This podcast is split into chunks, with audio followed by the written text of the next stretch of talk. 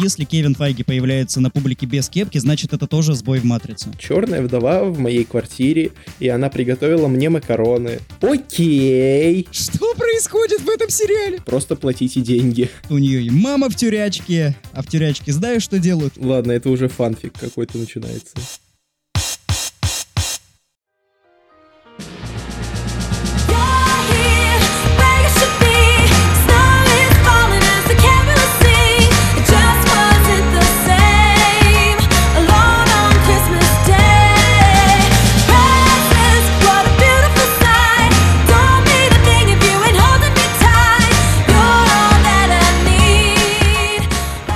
Здорово, ребята! Это бонусный выпуск подкаста из Шоушенка, приуроченный к Рождеству.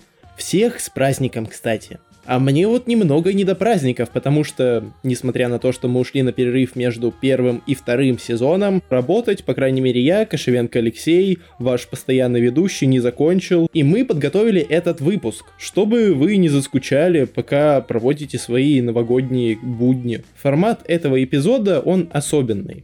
Смотрите, совсем недавно выходил сериал «Соколиный глаз» или же «Хукай» от Marvel Studios. Мы, естественно, как э, истинные гики, его смотрели, и потом каждую неделю собирались и записывали определенный пост-реакт на серию.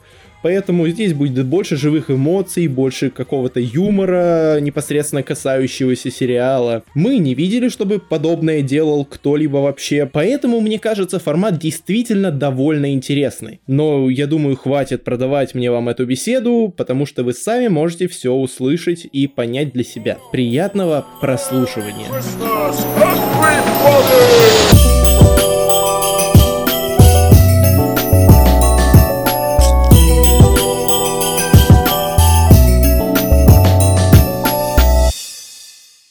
Наверное, все-таки первое, о чем стоит поговорить в контексте Хукая, это то, чего мы ждем от этого сериала. Потому что, как мы знаем, зачастую ожидания играют огромную роль в оценочном суждении продукта конечном. Если ты спросишь меня, что я в первую очередь жду от «Соколиного глаза», то я отвечу Хейли Стэнфилд, конечно, да. Безусловно, Хейли Стэнфилд. Мы только за этим и будем смотреть этот сериал. Да, я не понимаю вообще, зачем они назвали «Соколиный глаз». Вот надо было назвать Хейли Стэнфилд и песик. Вот все.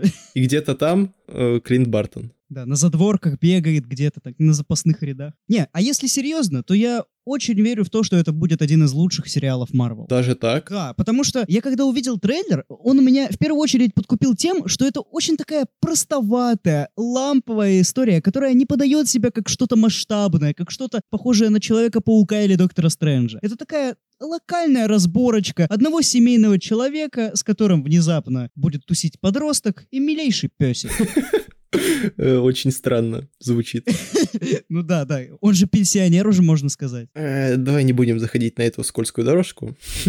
Лолиты от Марвел пока не надо нам еще, да. Вот, на самом деле, не знаю, насколько будет хорош этот сериал в конечном итоге, потому что, как мы знаем по примеру нашей локализации «Дебил и придурок», приземленные сериалы от Марвел получаются почему-то не очень. Почему-то, по какой-то непонятной причине. Наверное, потому что всем посрать на то, что на Земле происходит. Ну блин, почему ты говоришь сразу так вот про все земные сериалы. У нас по факту он был один. WandaVision это такой смешанный. Ну да, но я скорее в целом про земные проекты Марвел, о чем мы говорили в выпуске про Локи и Черную Вдову, что в целом это гораздо менее интересная ветка, чем космическая. Ну само собой, ну потому что если у нас будет выбор, на что смотреть, на бескрайнее пространство или на то, как дебил летает на своих каких-то крылышках, ну я думаю, все выберут бескрайнее пространство. В латексном костюме Капитана Америки. Боже, какой же всратый у него костюм. Ладно, мы не об этом. Вот, а в контексте «Соколиного глаза», блин, я даже не знаю, чего ждать, с учетом того, что многие личности из э, мира Марвел, скажем так, причем не обязательно киновселенной, байтят на очень многие вещи. Спасибо Уинсен Донофрио, который постоянно подогревает интерес своими постами в Твиттере. Вот же ж будет забавно, если этот старый чертяка тупо брешил все это время.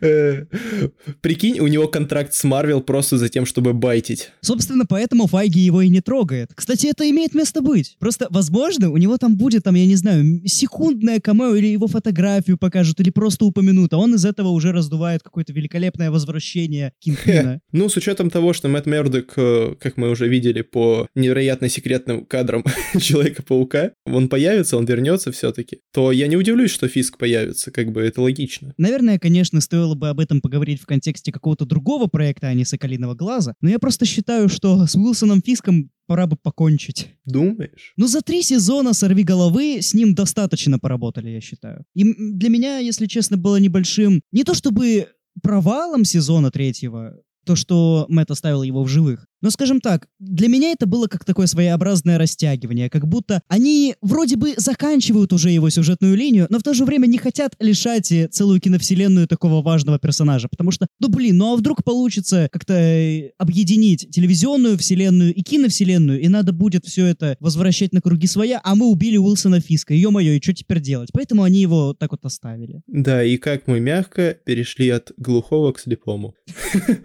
Да. Занятная, кстати, вещь, что Клинт Бартон станет полуглухим или полностью оглохнет. Ну, так как это берется из э, комиксов непосредственно, вот эта вот ветка в целом про Кейт Бишоп и глухоту Клинта Бартона, то мне интересно, что они с этим сделают. Какие проблемы это будет вызывать именно в деятельности его как супергероя. На самом деле, я очень рад в принципе то, что такому персонажу, как Соколиный Глаз, наконец-то дали сольник, потому что, как мы помним, он мелькал в киновселенной еще с первой фазы, еще с первого Тора, если вы вдруг забыли. Но полноценный сольник ему дали наравне с Черной Вдовой только сейчас в четвертой фазе. И это, на мой взгляд, большое упущение, потому что, я не знаю, как в комиксах, я их не читал, но в тех же мультсериалах Соколиный Глаз был отнюдь незаурядной личностью, он достаточно достаточно прикольно шутил, вообще был таким харизматом. Да и Джереми Реннер вполне прикольно отыгрывает его в киновселенной. Да, и я буквально вот только что наткнулся на новость, что Джереми Реннер э, сказал, что был бы не против, если бы Хукая сделали лидером э, Мстителей Западного побережья. Значит ли это то, что «Соколиный глаз» как сериал не последний его проект в киновселенной? Я на самом деле даже не расстроюсь, потому что мужик-то классный. Да, я вот честно, я очень многое дам, если они пустят в сериале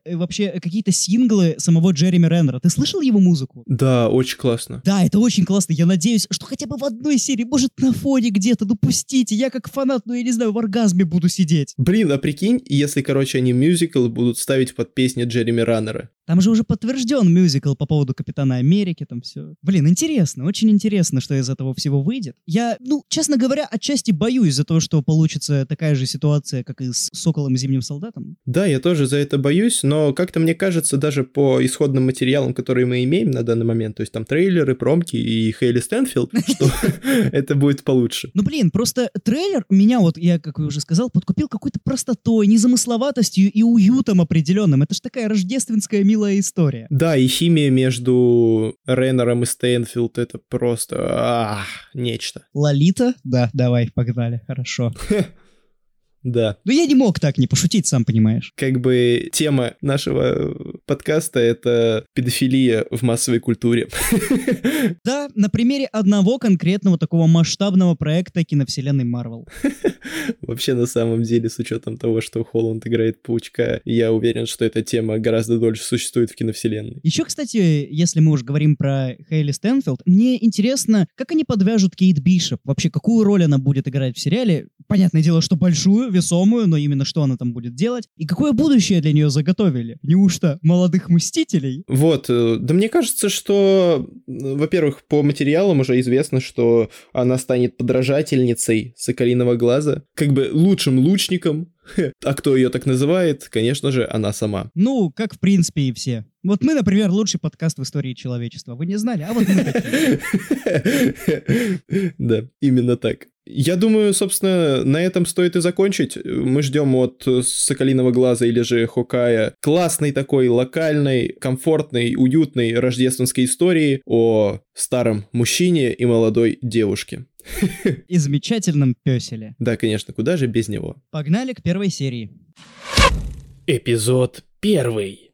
Никогда не встречай своих героев. Посмотрели мы первую серию, что ты думаешь по этому поводу? Первую и вторую, если точнее, они вышли в один день. Ну да, да. Знаешь, давай все-таки будем как-то по порядку идти. Первая серия мне не особо зашла. Ну, это вот классический обыкновенный пилот. Он не то чтобы прям плохой, но если бы я был обычным таким новичком, я бы посмотрел эту первую серию, меня бы, скорее всего, дальше не зацепило. А мне, наоборот, понравилось, потому что я настолько устал от этой масштабности, глобальности, что вот эта вот локальная история Кейт Бишоп, кстати, да, она главный герой сериала, ни в коем случае не Клин Бартон, по крайней мере, как э, можно понять по первым двум сериям. Но это на самом деле достаточно спорно. Я думаю, мы еще по ходу следующих эпизодов нередко будем к этому возвращаться. Да, в любом случае, вот эта вот лайтовость, легкость происходящего мне пришлось по душе. Не знаю. Э, во-первых, меня очень зацепила начальная сцена, э, в, которая происходит в 2012 году, соответственно,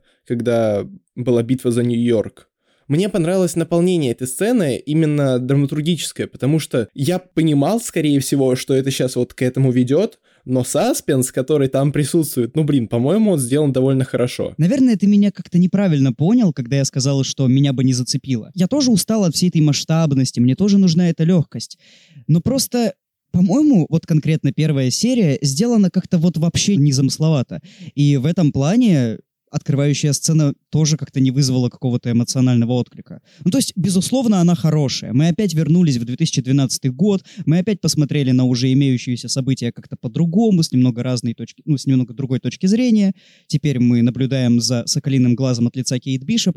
Но, по-моему, это было как-то слишком обычно, слишком ожидаемо. Ну, возможно, но, знаешь, вот после дебила и придурка, мне уже вот это, даже ожидаемость греет душу, только бы не чертовы разрушители флагов. Ну, потому что в дебиле и придурке была своя особенность. Там это было необычно и неожидаемо. Там это было бредово. Ну, в таком случае между бредовостью и ожидаемостью я, наверное, выберу второе. Ну да, я тоже, скорее всего. Именно поэтому я и говорю, что это просто обыкновенный такой средненький эпизод. Это неплохо, как «Сокол и Зимний солдат». Это просто ожидаемо, простовато, не слишком-то интересно, но в целом наверное, все-таки нормально. Знаешь, что мне кажется, еще надо уточнить, что говоря средненький, мы не имеем в виду непосредственное качество серии. Ну да, да, это, безусловно, не само качество серии, это просто как мы ее воспринимаем. Это, это объективно хорошо написанный эпизод, но просто если бы я был обычным зрителем, который пришел домой, решил включить какой-нибудь сериальчик, и ему пиратский сайт там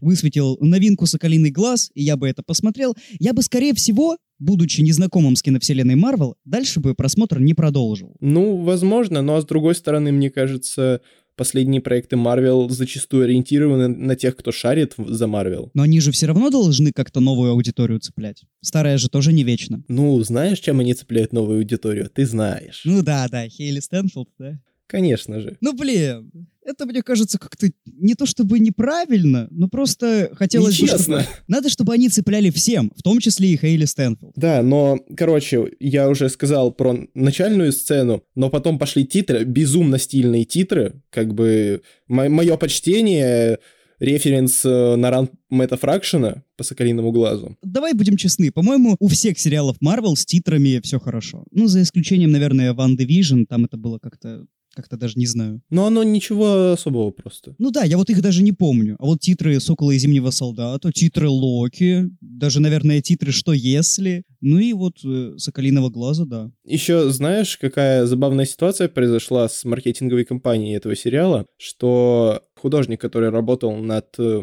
серией, комиксов, сказал, что Марвел хватит включать имена в титров, просто платите деньги.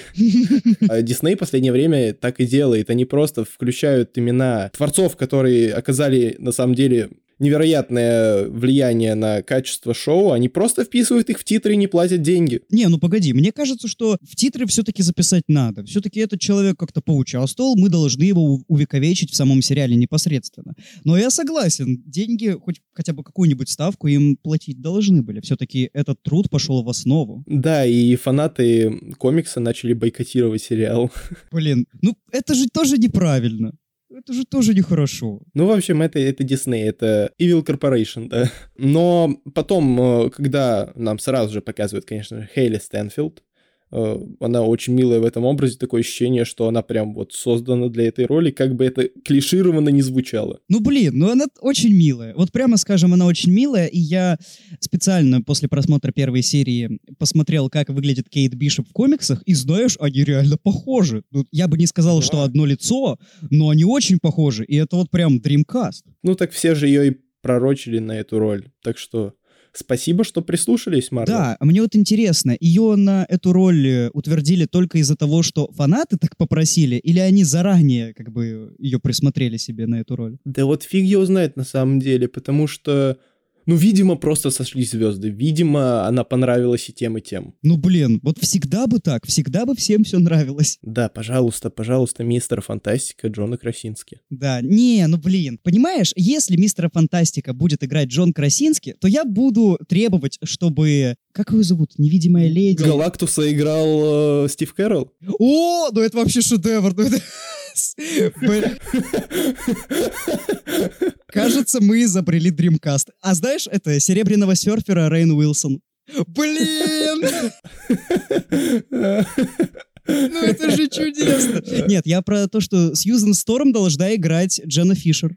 Ну, кстати, вполне неплохо. Да не, не, ну все мы же хотим, чтобы играла Эмили Блан. Ну все же хотят. Да, конечно. Но сама она отказалась. Да, как говорится, мультик. Блин, ну я ж теперь не могу не думать о том, что Стив Карл мог бы сыграть Галактуса. Блин. Слушай, так ведь это это очень круто.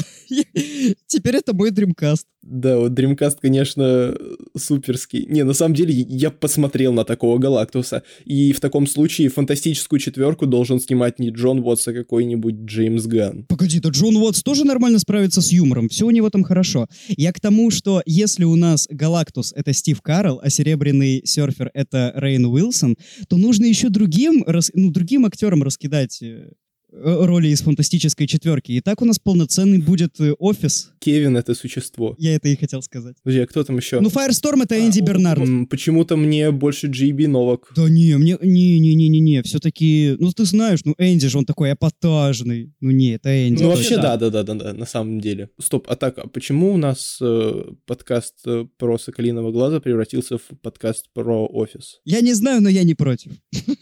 Ну, ладно, ладно, давай, давай все-таки вернемся. Вот что я хочу сказать. Мне кажется, брать актеров на какие-то поначалу не особо заметные роли, это выстрел себе в голову в плане спойлеров. Например, если ты смотришь какой-нибудь детектив и видишь, как определенного подозреваемого играет какой-то известный актер, то ты уже примерно догадываешься, что он будет играть главного злодея. Это уже достаточно знакомо, мы все знаем подобные примеры. Так вот, моя теория. Вера Фармига — главный антагонист.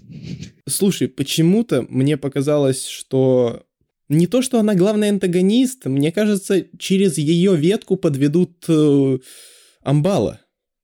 Ну, кстати, тоже возможно. Но знаешь, а мне бы хотелось посмотреть на нее в качестве главного антагониста. Это хорошая актриса, я бы посмотрел. Ну да, в «Заклятии» она прям... Муа. Ну да, да, особенно в третьем, особенно в третьем. Ну вот, короче, я хотел сказать про ее хахаля.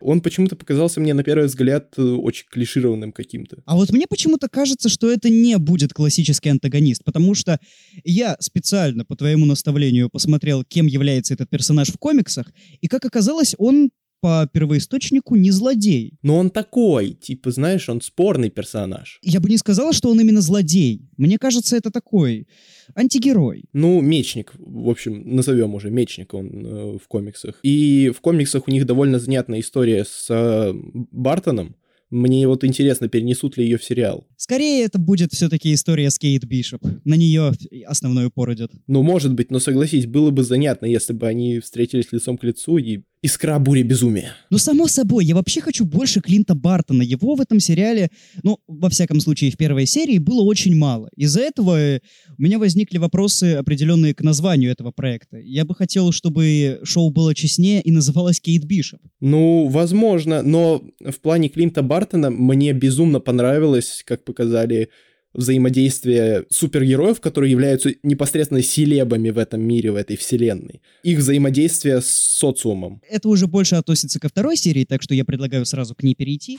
Вторая серия Эпизод меня как раз этим и подкупила. Вот эта замечательная Прятки. сцена, когда Клинт Бартон принимает участие в РПГшке. Во-первых, это было невероятно креативно.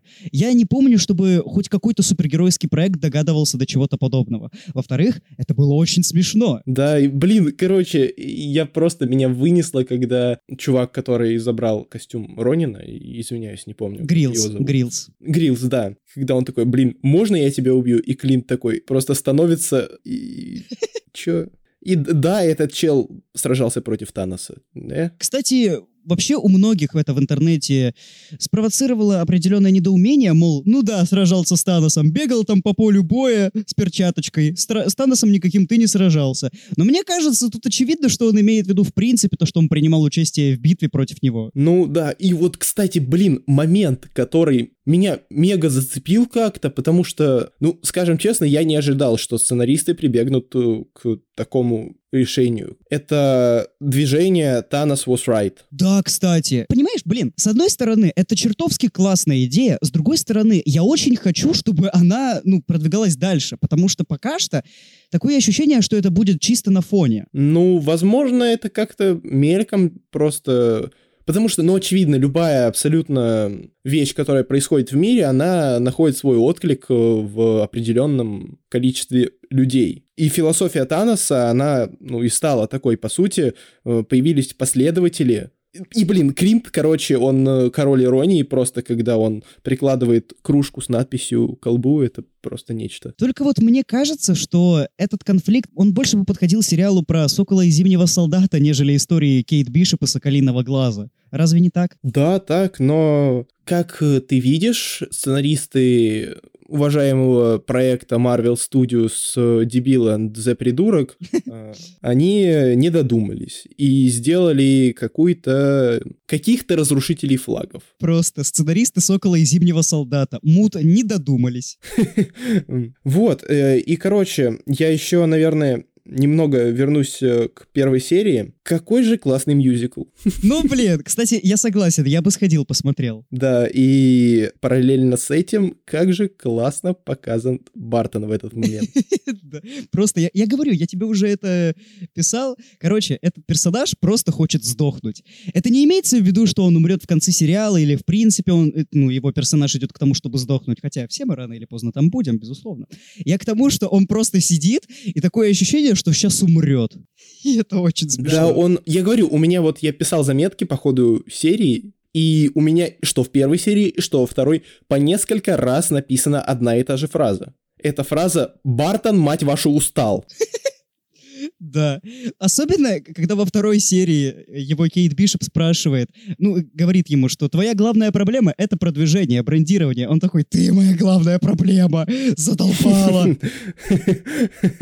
Да, а она, она фанатка, ой, этих гиков, их не поймешь, что им надо. Вот, кстати, тоже очень интересный диалог про то, что главная проблема Соколиного Глаза как персонажа — это, пози... ну, это брендирование, потому что он же живет в огромной вселенной, где существуют всякие Халки, Железные Человеки, Стражи Галактики, а он просто мужик с луком. Это очень такой ироничный диалог, очень забавный и действительно классный. Да, как говорится, Бартона преследует прошлое, а Кейт преследует умные мысли. Но она быстрее. Да, да, именно так. Вот, и по поводу того, что Бартона триггерит вообще со всех упоминаний и событий финала, э, с упоминаний Наташи, его просто реально очень сильно триггерит, и он такой, блядь, она... А, ну, а, а, а, он, короче, реально, он теряется просто в эти моменты. Вот почему Джереми Реннер на интервью не вспомнил, кто такая Флоренс Пью. Потому что он старается заблокировать эти воспоминания.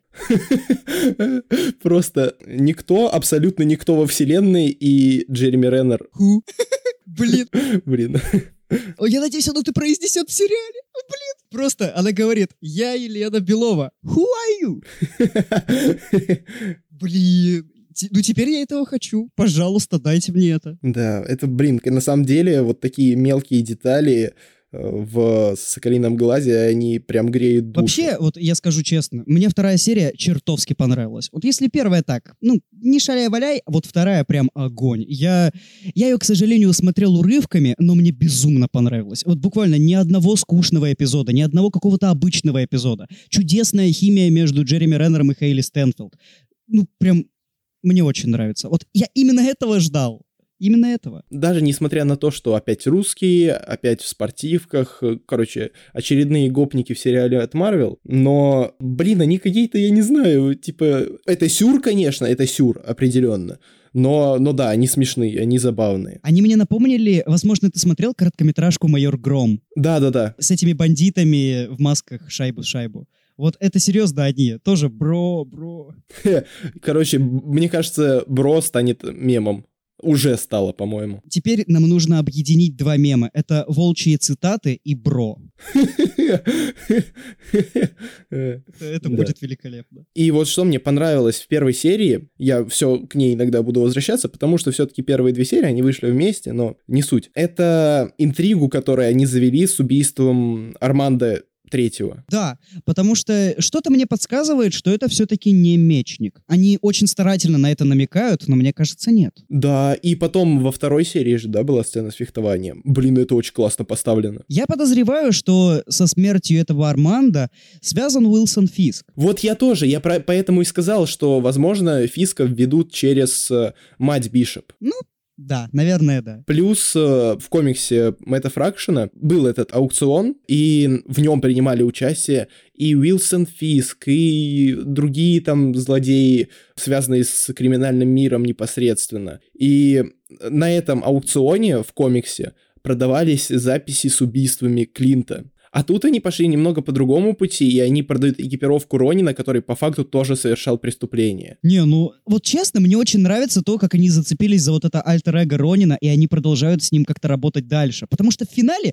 он мелькнул, ну, буквально на минуточку. И это вроде бы очень стильный образ, но о нем все позабыли. А тут сериал «Соколиный глаз», но тем не менее они вспоминают прошлое Ронина, и это очень круто. Да, безусловно. И Блин, какой же Клинт харизматичный. Я вот раньше этого не замечал, но, но по первым двум сериям я могу сказать, что Джереми Реннер могет. Мне кажется, он таким был всегда. Просто то, что он являлся частью огромной команды Мстителей, и там, хочешь не хочешь, но надо было плюс-минус всем поровну экранное время делить, именно поэтому его и не замечали. Ну, в таком случае спасибо студии за этот сериал, потому что пока что честно, мне очень нравится. Ну, то есть то, что они делают, я прям кайфую. Да, ну, первая серия, опять же, мне не особо зашла, но вторая, прям, мое почтение, мне было очень хорошо во время просмотра. Но очевидный элемент, который лучше во второй серии, чем в первой, это саундтрек. Саундтрек в конце — бомба. А я думал, ты скажешь про взаимодействие Хейли Стэнфилд и Джереми Реннера. Я имею в виду про такие более технические моменты. Ну да, да.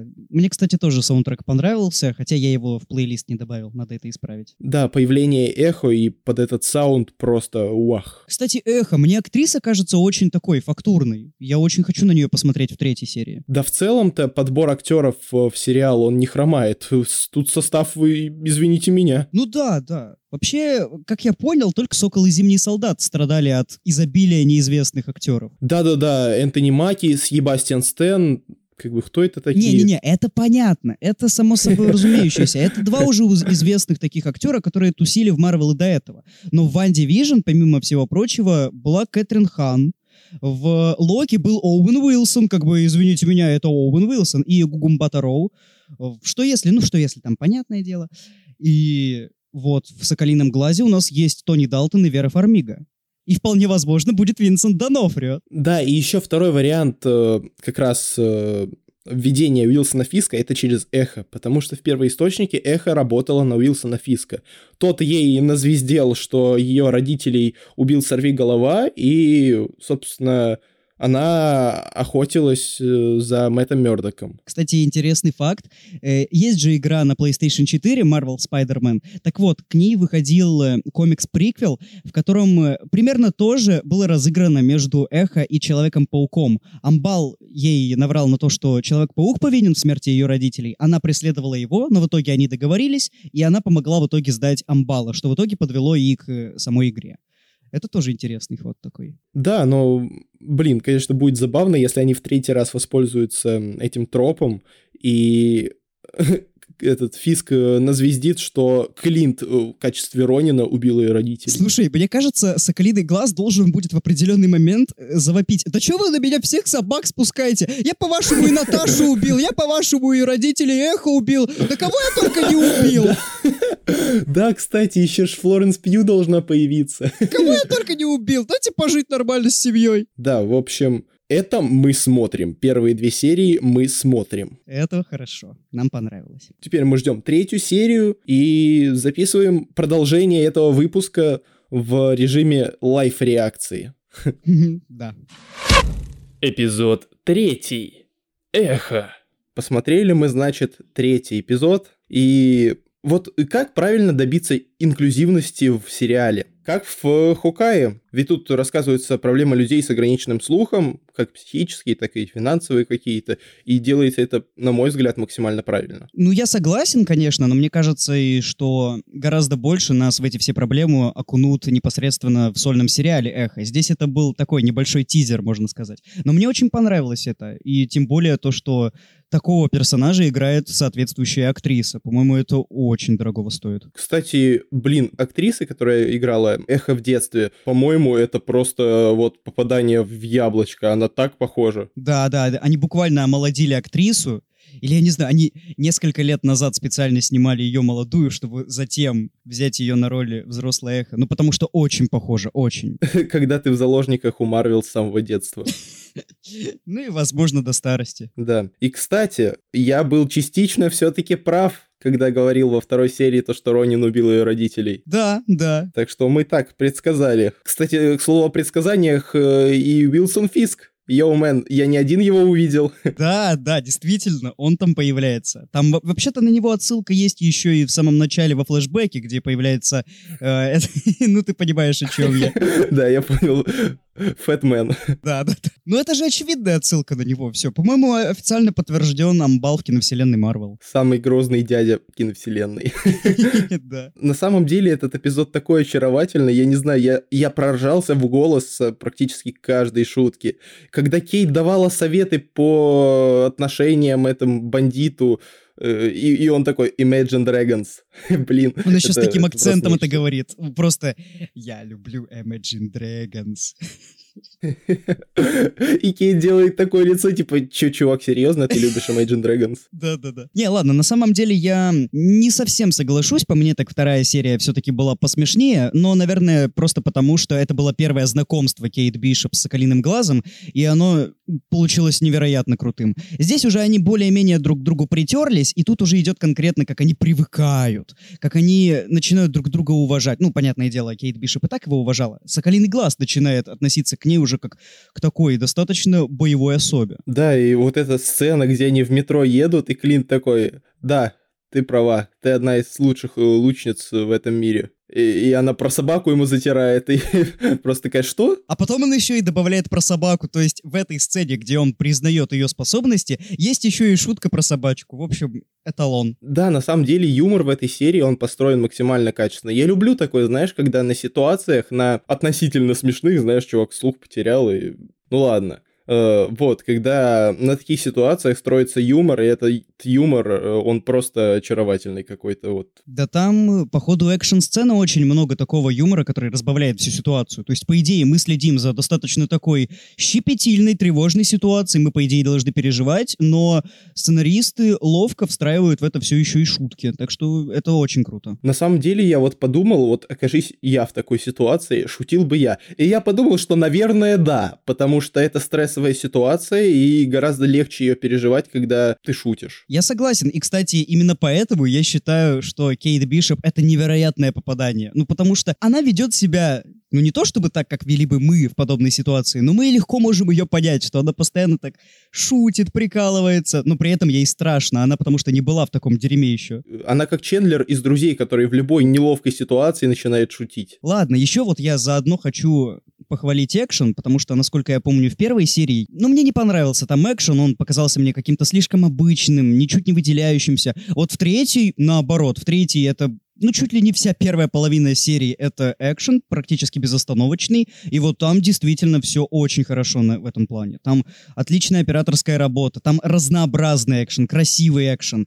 Очень круто, очень. Причем вот эта погоня на челленджере... очень забавно, кстати, что в комиксе Мэтт Фракшена на этом челленджере катался Клинт, и в целом эта погоня, она, блин, ну она довольно каноничная, если так уже проводить аналогии с первоисточником. Кстати, забавно, что только в третьей серии мы вдруг вспомнили, что «Соколиный глаз» — это, оказывается, про лучников. То есть, наконец-то Клинт Бартон вспомнил, что он так-то может пользоваться луком. Да, причем эти выстрелы, они такие свежие, такие живые, не знаю, прям очень хорошо. Вот когда он стреляет в этом помещении и освобождает Кейт, вот тогда я немножко даже, знаешь, ком в горле появился, потому что это было очень круто. Когда он нырнул в бассейн с шариками, Ой, это, это что-то. Это очаровательно просто. Самый лайтовый такой юморной и, пожалуй, близкий зрителю сериал Марвел на данный момент. Ну да, потому что что у нас было до этого? WandaVision — это достаточно такой серьезный, масштабный проект. Сокол и Зимний Солдат — приземленный такой э, потуги в триллер. Локи — это понятное дело. Что если это вот... Ну что если это тоже был такой чисто почилить, но в то же время Соколиный Глаз, он именно более приземленный, он более человечный, он более такой живой какой-то. Знаешь, какая у меня реакция была на сцену со стрелой с частицами Пима. Я такой, е, бать. Я когда смотрел сам эпизод, я этого вообще не заметил. Я уже потом из мемов узнал, а, а, это какая-то особенная стрела была? Ну ладно, хорошо. Не, я прям на это обратил внимание, потому что, во-первых, это референс на сцену, когда Клинт пускал Человека-муравья. Во-вторых, э, там прям нам в экран тыкают, что это Пимтех. И в-третьих, это огромная стрела, которая просто, блин, бомбанула по грузовику, и я такой, воу-воу-воу-воу, я не ожидал такого. Кстати, вот я в комментариях читал, многие не поняли, а какого хрена вообще Хэнк Пим отдал стрелы Соколиному глазу, то есть Мстителю, а он не особо-то хорошо относится к Мстителям. Ну, честно говоря, я этого не понимаю, потому что,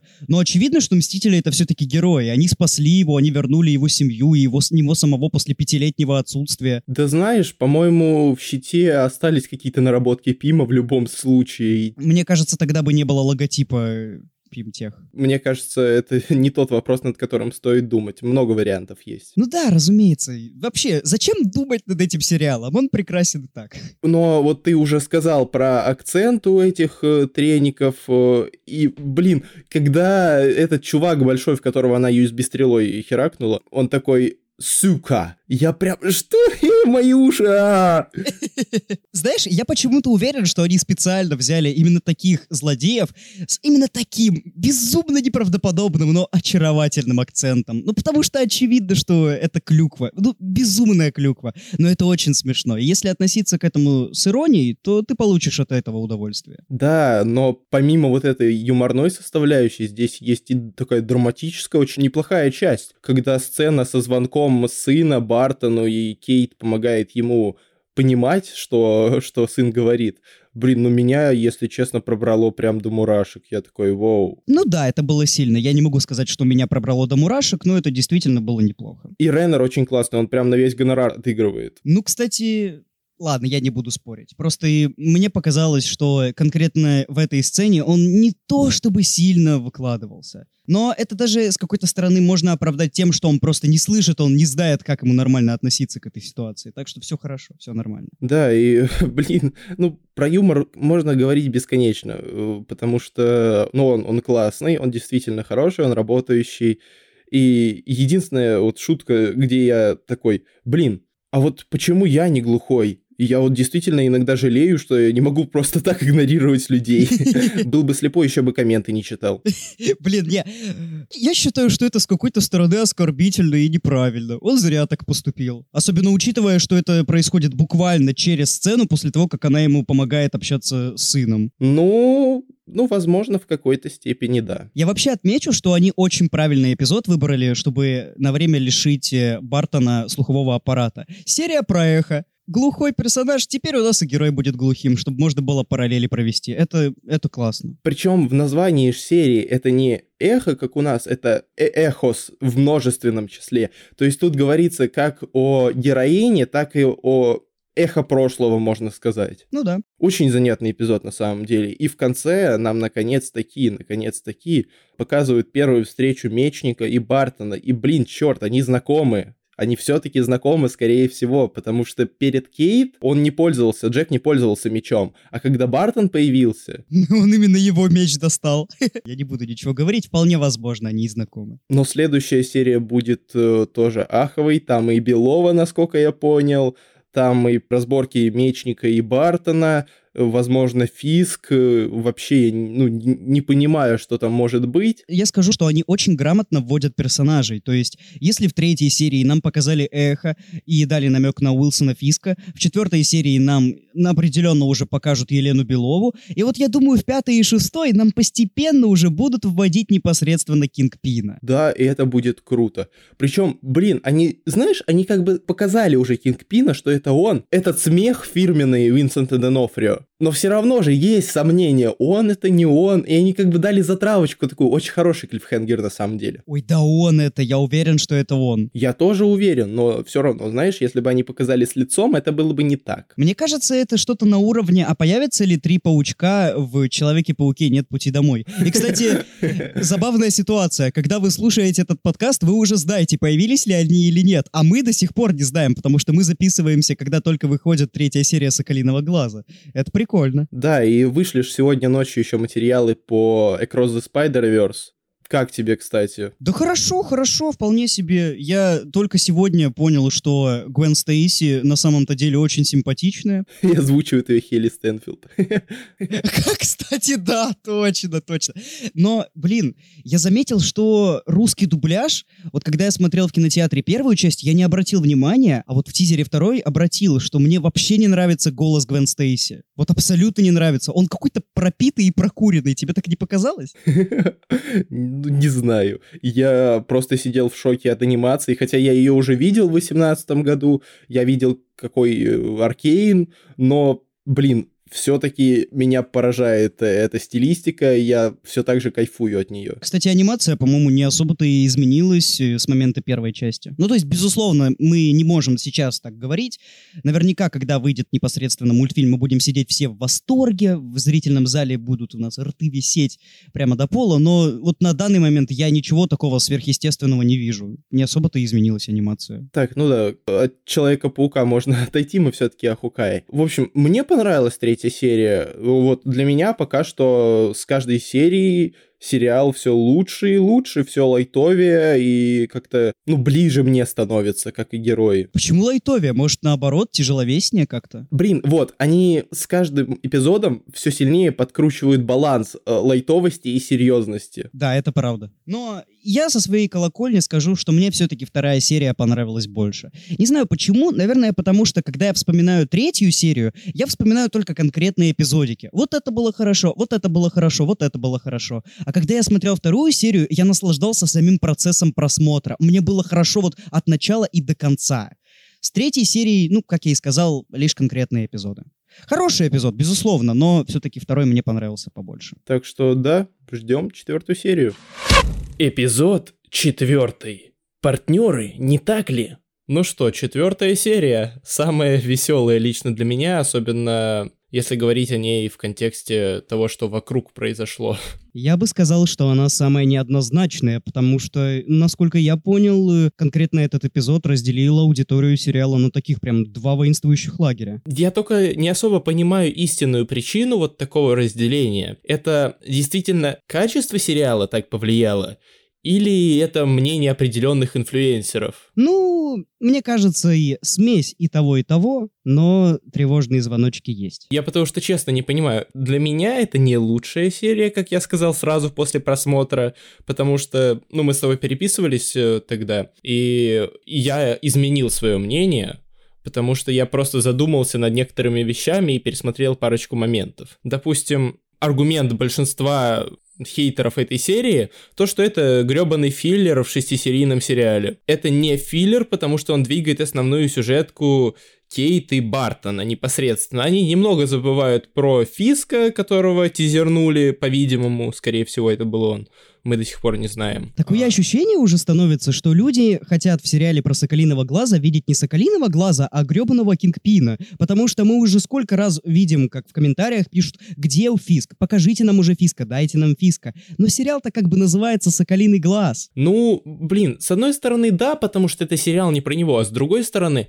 ну согласись, что это неплохой такой клиффхенгер, чтобы удерживать аудиторию. Я согласен, но это не значит, что нужно от каждого эпизода и, блин, от каждой сцены требовать, чтобы нам обязательно дали какую-то затравку на Кингпина. Нам не обязаны это делать. Он, очевидно, появится в последних эпизодах. Да, потому что, ну, для меня это никак не аргумент в пользу того, что серия э, филлерная, плохая, не знаю. Давай просто определимся с тем, что такое филлер. Филлер — это такой эпизод, который, если мы вырежем, то мы вообще ничего не потеряем. Если мы вырежем из общего строя «Соколиного глаза» четвертую серию, мы потеряем что-то? С моей точки зрения, да, потеряем, потому что именно в этой серии достаточно серьезно раскрываются отношения э, Кейт Бишоп и Клинта Бартона. Он учит ее метать монеты, что, я уверен, обязательно выстрелит в конце. Она его либо спасет таким образом, либо она себя спасет. Ну, в общем, это так или иначе выстрелит. Это сто процентов к бабке не ходи. Затем, э, мне нравится, что они продолжают эту линию с ролевиками. Почему это филлер? Почему? Просто потому, что где-то 15 минут серии герои сидят на квартирке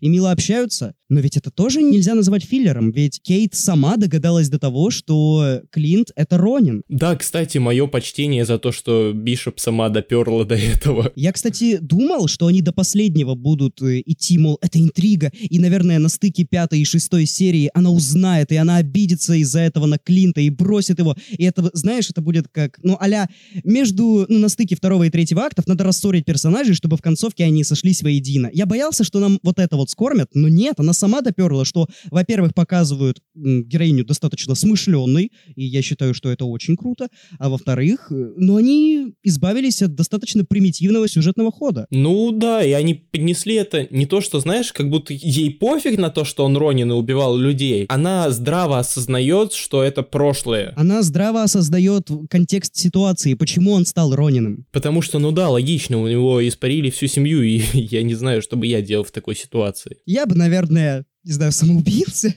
Ладно, я не буду так шутить все-таки. Что еще людей многих не устраивает в четвертой серии? То, что нам э, четвертый час подряд пытаются скормить метафору, что Клинт видит Кейт как Наташу новую. Что я тоже, если честно, не понимаю. На самом деле, вот эта тема с тем, что он э, чересчур рефлексирует э, по поводу потери Наташи, это как, э, ну не знаю, размусоливание в дебилии придурки э, на примерно похожие темы, или же очень затянутая тема расизма. Ну, я про то, что они из раза в раз, помещая данный посыл в эпизод, они немного топчатся. Я не согласен с этим, потому что в «Соколе и зимнем солдате» там было переливание из пустого порожня на крайне неоправданных основаниях. То есть нам там скармливали не действительно интересную и оправданную драму, нам там скармливали полный бред сумасшедшего, который даже при всем уважении, но нельзя было понять. К этим персонажам невозможно было проникнуться. А почему Клинт переживает из-за смерти Наташи и почему он боится потерять Кейт, это вполне логично, и это невероятно человечно. Я полностью его понимаю. Я про то, что они, короче, чересчур на этом заостряют внимание.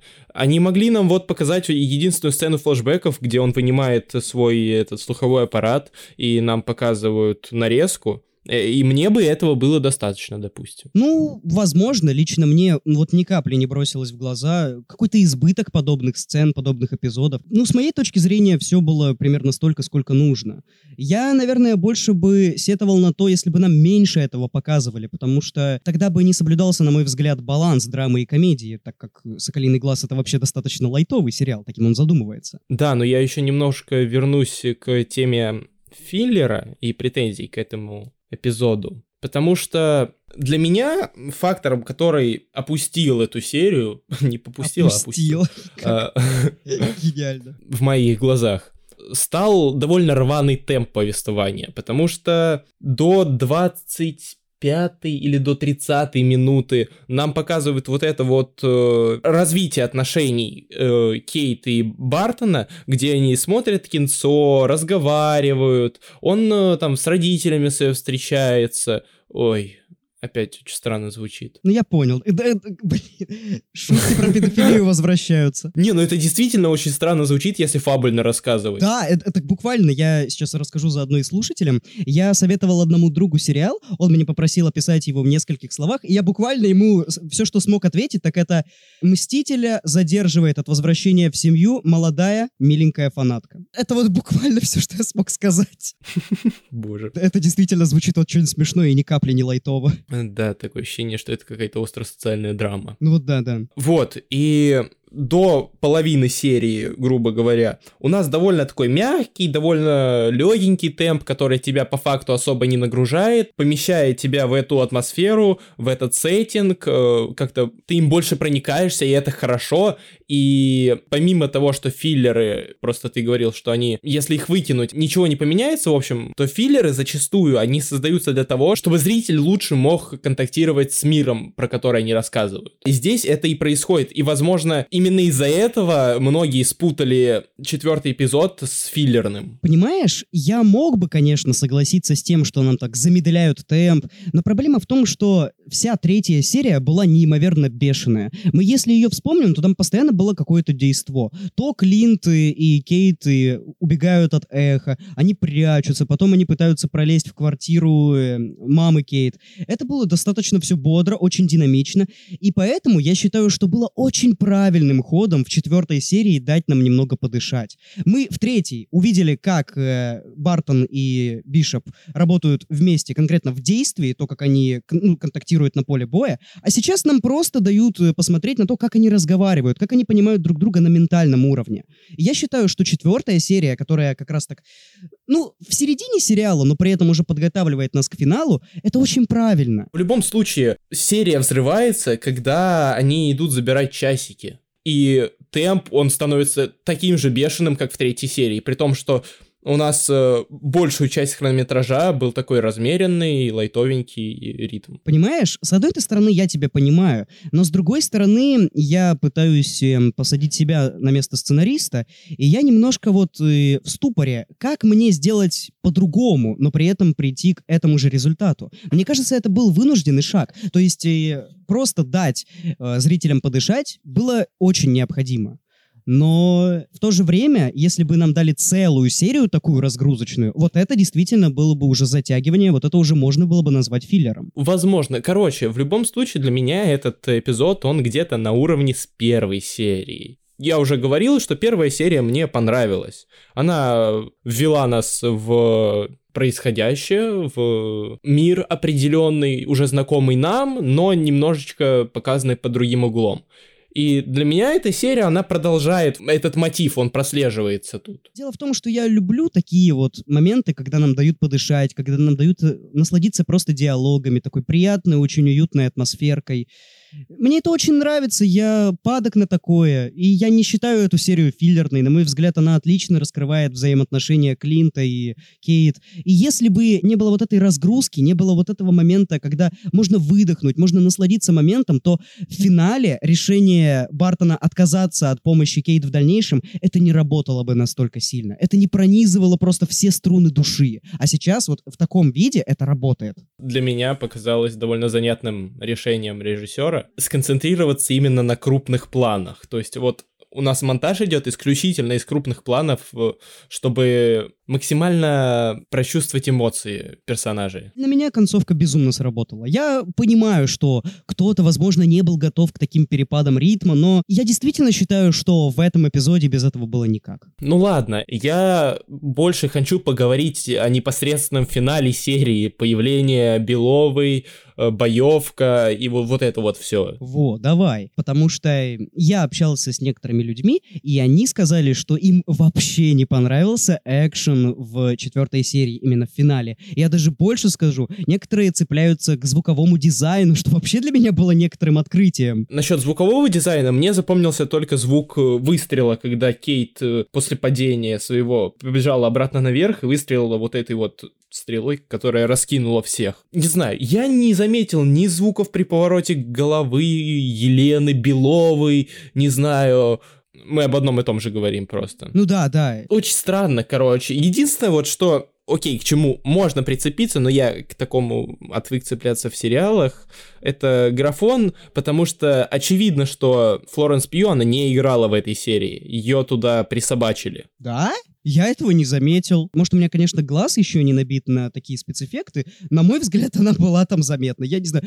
Ну, возможно, я просто не знал этого. Прикол в том, что когда проходили съемки, был карантин, и Флоренс Пью просто не смогла приехать. Ну и ладно. Блин, честно, вот я не заметил. По-моему, там все было нормально. Я бы тоже, наверное, не обратил внимания, если бы заранее этого не знал. А, ну ты это знал заранее, а я этого не знал, и мне было вполне комфортно. Я не видел здесь какого-то халтурного графона, ну или просто, просто графона. Это Флоренс Пью. Она, по-моему, даже немножко похудела. Но мне, честно говоря, мне понравился костюм, если бы я впоследствии, когда раздумывал вообще о надобности этого костюма, не пришел к такому интересному умозаключению. А зачем ей вообще маска? В смысле? Ну, то есть, в «Черной вдове» все дочери Красной комнаты, не знаю, как их еще назвать, им вообще абсолютно пофиг, узнают их или нет. Они бегают без масок вообще на протяжении всего фильма, кроме Таскмастера. Все с голыми лицами, если так можно сказать. Uh, вот. И тут она зачем-то надевает маску, причем, э, очевидно, с uh, очками ночного видения, хотя и Бартон, и Кейт, и Эхо прекрасно все видят. Может, у нее проблемы со зрением, я этого не знаю, но Лично для меня это было немного странно. Но окей, опять же, это такая придирка из э, разряда киногрехов. У меня есть три причины, почему они это сделали. Во-первых, мне кажется, то, что в «Черной вдове» вдовы бегают без этих масок, это как раз нужно выказывать претензии фильму, потому что, на мой взгляд, это очень не проработано. Если ты секретный шпион, то тебе нужно позаботиться, чтобы тебя не узнали. Так что, мне кажется, наоборот, в «Соколином глазе» это было сделано гораздо лучше. Во-вторых, действительно, при прибор ночного видения. Он не понадобился ни Клинту, ни Кейт, потому что... А зачем? То есть э, Клинт просто смотрит, он, у него классное зрение, он соколиный глаз, а Кейт конкретно в этот раз она выступала как полевой агент, она просто шла, доставала часы. Ну а в-третьих, это был каноничный костюм, они просто захотели порадовать фанатов. Ну, может быть. И, кстати, боевка, лично для меня, она вполне неплохая, не знаю, что к ней цепляются. Мне тоже вполне понравилось. Монтажные склейки, вот парочка есть таких своеобразных, но, опять же, это уже какие-то придирки уровня киногрехов. Я заметил эти две своеобразные склейки просто потому, что начал пересматривать этот экшен. Когда я первый раз смотрел серию, я был в тотальном восторге, мне было просто великолепно, я ничего такого не заметил. Ну, по крайней мере, лично для меня, я скажу такую довольно спорную, а может быть и нет вещь, что этот экшен, он выглядит лучше, чем экшен в, наверное, все-таки четвертой серии Локи в конце, где вообще монтаж отвратительный. Ну, с хранителями, которые я понял, да, в этой комнате хранителей. Я согласен, да, там экшен был безумно всратый, но здесь гораздо лучше, как минимум потому, что Локи это все-таки был сериал не про экшен, а Соколиный «Соколиный глаз», он в большей степени про экшен. Итог. Четвертая серия мне понравилась. Знаешь, мне она тоже безумно понравилась. Как я и сказал, она, на мой взгляд, лучшая в сериале. Это странная позиция, но я буду с ней жить и дальше. Э, попробуют меня убедить пятые и шестые серии. Я надеюсь, попробуют, и им это удастся. Я еще могу сказать, что как мне лично кажется, примерно половина претензий к четвертому эпизоду, она... Э, это претензии, знаешь, не просто потому, что вот человек смотрел и ему вот так показалось, а просто потому, что он захотел, чтобы ему этот эпизод не понравился, и он уже специально захотел, ну, что-то вот найти, докопаться до чего-то, потому что я читал в различных комментариях претензии к этому эпизоду, и я встречал вот эти вот и отзывы по поводу того, что где-то половина эпизода это филлер, и это окей, это хорошо, но когда я вижу другие комментарии, сторонние, это, ну, это просто куром насмех, это не тянет на какие-то вменяемые претензии, и просто такое ощущение, что человек не хотел, чтобы ему зашло, человек не хотел получить удовольствие. Он выискивал какие-то фрагментики, за которые можно упрекнуть. И вот это я всегда осуждаю. Да, в общем, что, ждем пятой серии, шестой серии, появления Фиска, кого бы там еще ни было, продолжение ветки с Еленой, что обязательно должно быть, иначе нафига она появилась. Э, я думаю, в пятой серии они этим займутся. Посмотрим, что будет. Пока что шоу оставляет очень приятные впечатления. И, конечно же, конечно же, ждем Мефиста. Эпизод пятый. Ронин. Итак, у нас предфинал, пятая серия, предпоследняя. И что-то, что-то как-то... Да, что-то как-то очень слабо мы в этом плане сходимся. Да, потому что, несмотря на то, что мы немного различаемся в отношении к предыдущим сериям, но с этой серии мы сошлись, потому что она мега скучная какая-то. Да. Мне кажется, люди совсем неправильную серию хейтили по поводу того, что она филлер. Вот четвертая, мне кажется, гораздо в меньшей степени подпадает под статус филлера, нежели пятая. Ну, короче, у меня одна и та же претензия. Я вот продолжаю душнить э, с темой про темпоритм, Потому что, ну, бляха, у нас первая серия размеренная, вторая более динамичная, третья это взрыв вообще всего. Четвертая у нас падает сначала, в конце она опять взлетает по темпу. И вот пятая серия, она полностью вообще ну, медленная, она даже не размеренная, она именно что медленная. Топтание на месте происходит сплошное. И для меня, ну блин, так нельзя делать. Вот Локи по темпоритму очень хорошо шел. Соколиный глаз как-то, извините, ну нет. Локи не просто так шел очень хорошо по темпу ритму. Там у каждой серии была своя какая-то определенная концепция. И это очень классно выделяло. Это очень классно подразделяло на эпизоды. Можно было понять, где он начинается, где он заканчивается. И в этом плане, ну, на мой взгляд, Соколиный глаз проигрывает, потому что он какой-то слишком линейный, я бы сказал. Знаешь, линейность это неплохо но никогда это так, так, вот так подается. Я соглашусь, потому что, вот знаешь, я на самом деле после просмотра пятой серии откинулся на спинку кресла и начал думать. Ну вот по факту эта серия не филлер, в ней достаточно много чего происходит, но в то же время эти события кажутся какими-то абсолютно неважными, какими-то скучными, какими-то замедляющими основной процесс, потому что я лично вот абсолютно не понял, к чему был момент, когда Соколиный Глаз опять общается с Наташей у себя в голове, прежде чем пойти к Эхо. Ну вот мне кажется, это был абсолютно лишний момент, его можно спокойно вырезать, и ничего мы не потеряем, абсолютно. Ну да, с учетом того, что он не убивает Эхо, ничего, ну типа, он и не собирался ее убивать, более того, мне кажется. Да, конечно, зачем ему было убивать ее? Но он все равно извиняется перед Наташей, потому что он, он что-то собирается сделать. Что он собирается сделать? Да ничего. И с женой своей разговаривает тоже. Это реально топтание на одном месте с ничего, просто вот действительно. Причем у меня-то действительно появилось ощущение, что нам готовят какой-то поворот, что не просто так он э, общается с Наташей, что не просто так он так с женой разговаривает.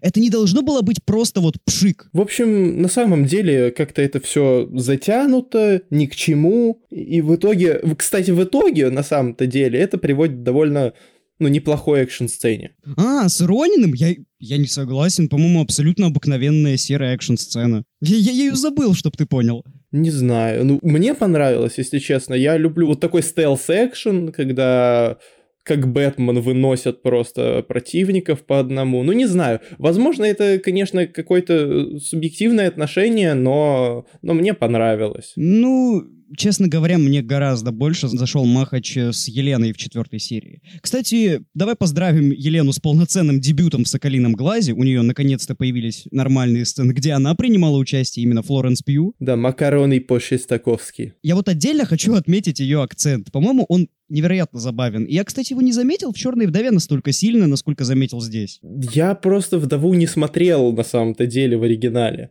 Я смотрел ее в кинотеатре, а тут, когда я включил в оригинале серию, я такой, оу, это, это максимально очаровательно.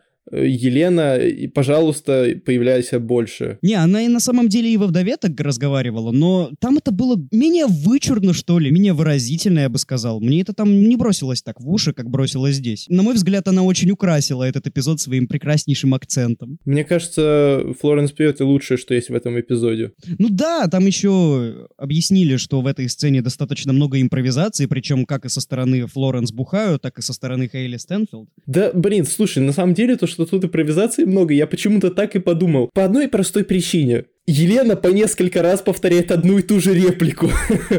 Я не заметил, но я подумал, что это импровизация по невероятно искреннему лицу Хейли Стэнфилд. Ну, то есть видно, что они пошли не по сценарию. Видно, что они что-то какой-то там стендап разгоняют парный. Да, Кейт сидит такая просто... Э, Стоп, что? Черная вдова в моей квартире, и она приготовила мне макароны я с ней сейчас ужинать буду.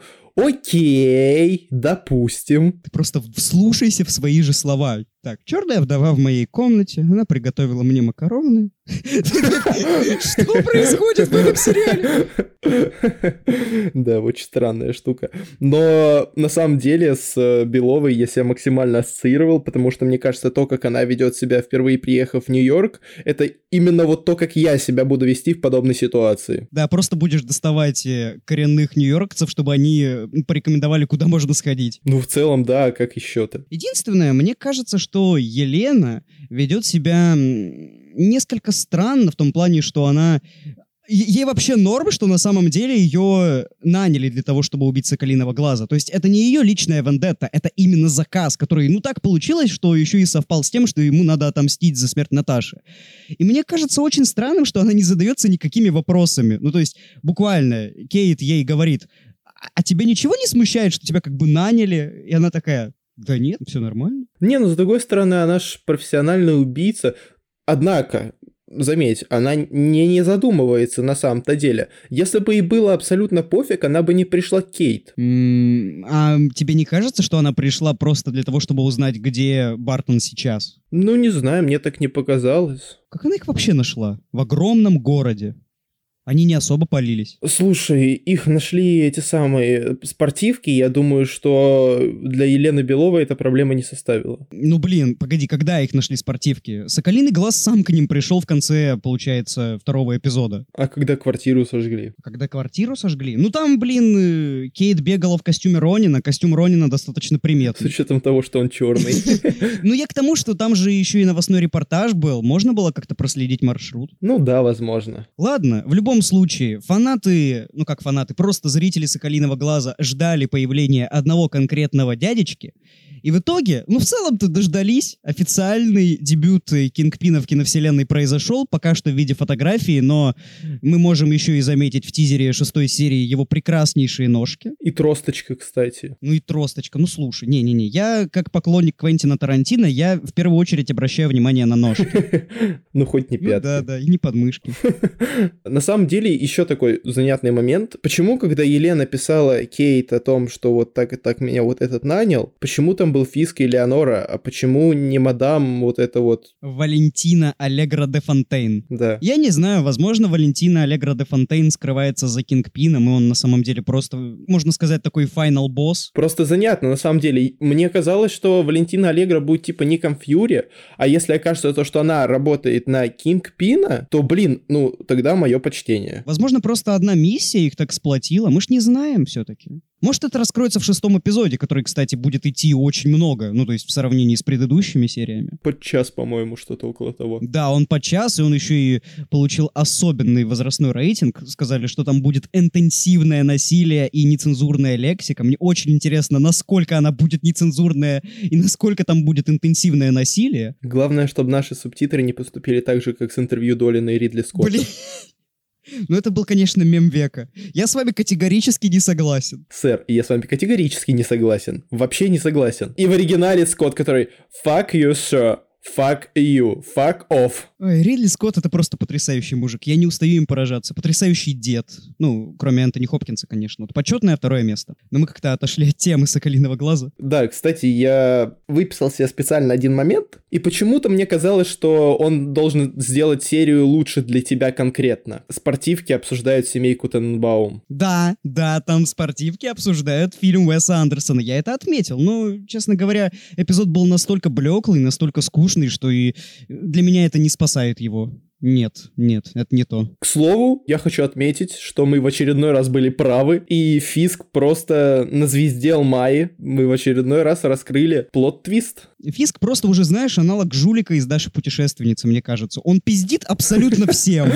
Но ладно, если так, немного отходя уже от пятой серии, потому что я много слишком обсуждать ее не особо хочу, и не то чтобы там было, да, что том-то и дело, слишком да. много. Да и, кстати, забавный момент, вот еще хочу сказать. Там э, Грилс предлагает э, Соколиному глазу взглянуть на костюм, и он такой, не-не-не-не-не, давай в следующий раз. И это выглядело, как будто он такой, не-не-не-не-не, в шестой серии. Да, ну, в смысле, это очевидно. Но я, кстати, хочу отметить, мне очень нравится, что про этих ролевиков все-таки не забывают, что их продолжают показывать, и видно, что они сыграют определенную роль в финале. Как минимум подгонят новый костюм. Да. Вот, а А по поводу шестой серии, что ты от нее ждешь? Вот честно, что тебе надо, чтобы сериал был, ну, как минимум, неплохим? Знаешь, э, блин, это такой, знаешь, это философский вопрос. Что мне надо, чтобы сериал был неплохим? Он на данный момент, на мой взгляд, очень хороший. Его только вот пятая серия немножко в моих глазах приспустила. Ну, что я хочу от шестой серии? Я бы хотел, чтобы э, развязка оправдала ожиданий, чтобы это, во-первых, была полноценная завершенная история, потому что мне очень бы не хотелось, чтобы они просто там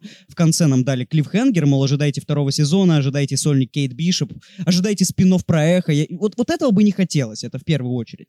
Во-вторых, я хочу посмотреть, к чему все-таки приведут взаимоотношения Кейт и Соколиного Глаза. Это, на мой взгляд, очень интересно и очень круто. Нас постоянно готовят к тому, что Соколиный Глаз наденет новый костюм, и что он все-таки не покинет киновселенную. Вот я это хочу. Я ожидаю новый костюм как минимум, вот еще. А прикинь, если нам в шестой серии покажут сцену по типу сцены из э, финала третьего сезона «Сорви головы», где он э, дрался с Фиском и Бартон будет также драться с Фиском, и Фиск его убьет. Не-не, я не думаю, что его убьют. Все-таки костюм должен сыграть свою роль. Не просто так э, Кейт ему твердит уже весь сериал о том, что его главная проблема — это брендирование. Он должен это понять, он должен это осознать, и он должен изменить это. Так что нет, я думаю, как минимум в этом сериале ему еще умереть не предстоит. Ну да, но все равно я бы хотел увидеть что-то подобное. Ну если даже не убьет, то как-нибудь прилично так искалечит. Проблема еще и в том, что мне кажется, кажется, очень много кто не поймет, если убьют Кингпина. И если в первом же сериале КВМ, где он появился, его и прикончат. Вот это будет большой слом ожиданий, да. Нет, конечно, нет. И более того, мне кажется, у всех взорвутся пуканы. Конечно, ну, разумеется, у нас только вот в «Нет пути домой» показали Мэтта Мёрдока. Мы же хотим увидеть полноценное противостояние Сорвиголовы и Амбала уже в киновселенной Марвел. И тут внезапно его убьет Соколиный Глаз. Типа супергерой, которого меньше всего ассоциировали с Кингпином. Да, будет очень странно так. Не хотелось бы, да я думаю, они так и не поступят. Мне кажется, они сделают э, с Фиском примерно такой же ход, как с Кангом в финале Локи. Ну, типа того, да. Либо, мне кажется, это будет как финал первого сезона «Сорви головы». Ну, то есть просто его опять засадят, и он такой, ну ладно, не похуй. Да ну, не, мне кажется, что Фиск должен избежать наказания. Ну, возможно, я не знаю. Главное, что я хочу получить от финала «Соколиного глаза», это достойный финал. Вот. Как бы это странно и парадоксально не звучало, просто дайте мне серию, которая оправдает мои ожидания, которая не сольет весь сериал в унитаз. Привет, WandaVision. Ой, будем очень надеяться. Очень надеяться и очень ждать. Поэтому погнали записывать подкаст по Матрице и Человеку-пауку. Да-да. Это, к слову, о том, что вы слушаете данный подкаст ну, можно сказать, в будущем. Мы понятия не имеем, что там у вас, но надеемся, у вас все хорошо. Кстати, с Новым годом, да, с Рождеством. С наступающим, по крайней мере, да. О, не, уже с наступившим, ёба, уже с прошедшим, я бы сказал. Да, с наступающим нас, с наступившим вас. Все, мы погнали записываться дальше. Эпизод шестой. И это Рождество. Ну что, подошел к концу первый сезон «Соколиного глаза». Не знаю, будет ли он последним, но в любом случае, давай все-таки скажем, что же мы думаем о шестой серии, а потом подведем полномасштабный итог. Ну, на мой взгляд, шестая серия получилась, в принципе, она получилась стоящей всего остального сериала. Мне кажется, если вам нравилось то, что происходило в сериале до этого, то и финалочка, в принципе, должна была зайти. И, наконец-таки, состоялось долгожданное появление Амбала в исполнении гения Винсента Донофрио. Которого, правда, уже успели обосрать, мол, Кингпин уже не тот, теперь он руководит всего лишь одними трениками, где наш старый добрый Уилсон Фиск. Но если кто-то вдруг не понял, то сам актер разъяснил в одном из интервью, что Фиск утратил власть из-за скачка пятилетнего. И, блин, ребят, это не значит, что он испарился, это значит, что он именно что утратил власть из-за скачка. Ну это, не, на самом деле это логично, потому что если не испаряется главарь, это еще не значит, что не испаряются его подчиненные, возможно, его правые или левые руки, это же очевидно. Но мне кажется, тут проблема немного в другом. Я считаю, что это все-таки разъяснить должен был сам сериал, а не актеров в дополнительных, можно сказать, материалах у себя в соцсетях. Ну, здесь да, потому что не все же гики и не все следят за различного рода высказываниями тех или иных актеров. Тут вообще еще очень интересно, что это сам по себе за персонаж. То есть это прям тот же самый Кингпин, что и был в «Сорви голове», или какие-то события его, ну, в его жизни еще не происходили. Знаком ли он в рамках киновселенной с Мэттом Мёрдоком, знает ли он, кто это такой? Ну, то есть тут очень непонятный, но при этом очень интересно. Самое занятное, что этого не знает даже Донофрио.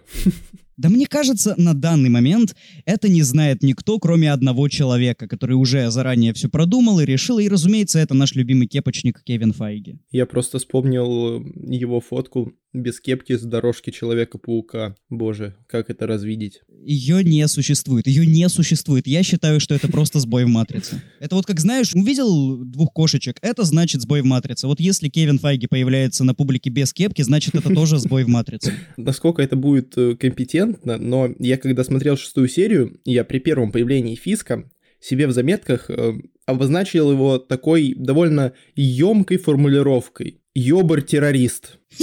Ну, кстати, с тобой очень много кто не согласен именно из-за финальной стычки Кейт Бишоп и Уилсона Фиска. Что ты вообще о ней думаешь? Как она тебе? Понравилась, не понравилась? В плане боевки война вообще не оригинальная на самом-то деле. Ну да, разумеется, да. Там Кейт пытается применить какие-то навыки свои, различного рода там стрелы и так далее, а Фиск просто откидывает ее типа в бок и все. И мне кажется, что вот претензии людей, которые говорят, мол, Фиск бы ее раздавил, там, там убил, еще что-то, они немного некорректны. По одной простой причине. Фиск никак не воспринимает Бишоп как угрозу. Да, вот именно. Ну, то есть, она в него запустила стрелу. Ему похуй. Ну, ну тотально. Он просто ее взял, откинул. ну ему надо поговорить с Верой Фармигой. Он хочет поговорить с Верой Фармигой, и он поговорит с Верой Фармигой. Никакая Кейт Бишоп ему не помешает. И это очень странная претензия на самом деле. Нет, она понятная, но лично для меня она странная, потому что, ну, блин, девчонка 22 года. И Фиск, который, ну, извините меня, он глава преступного мира в той или иной степени.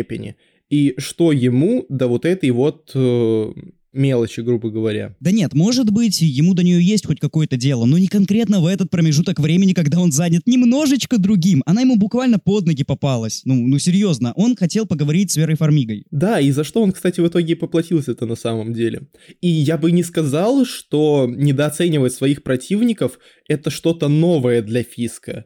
Такое было и в Дардевиле. Ну да, я согласен.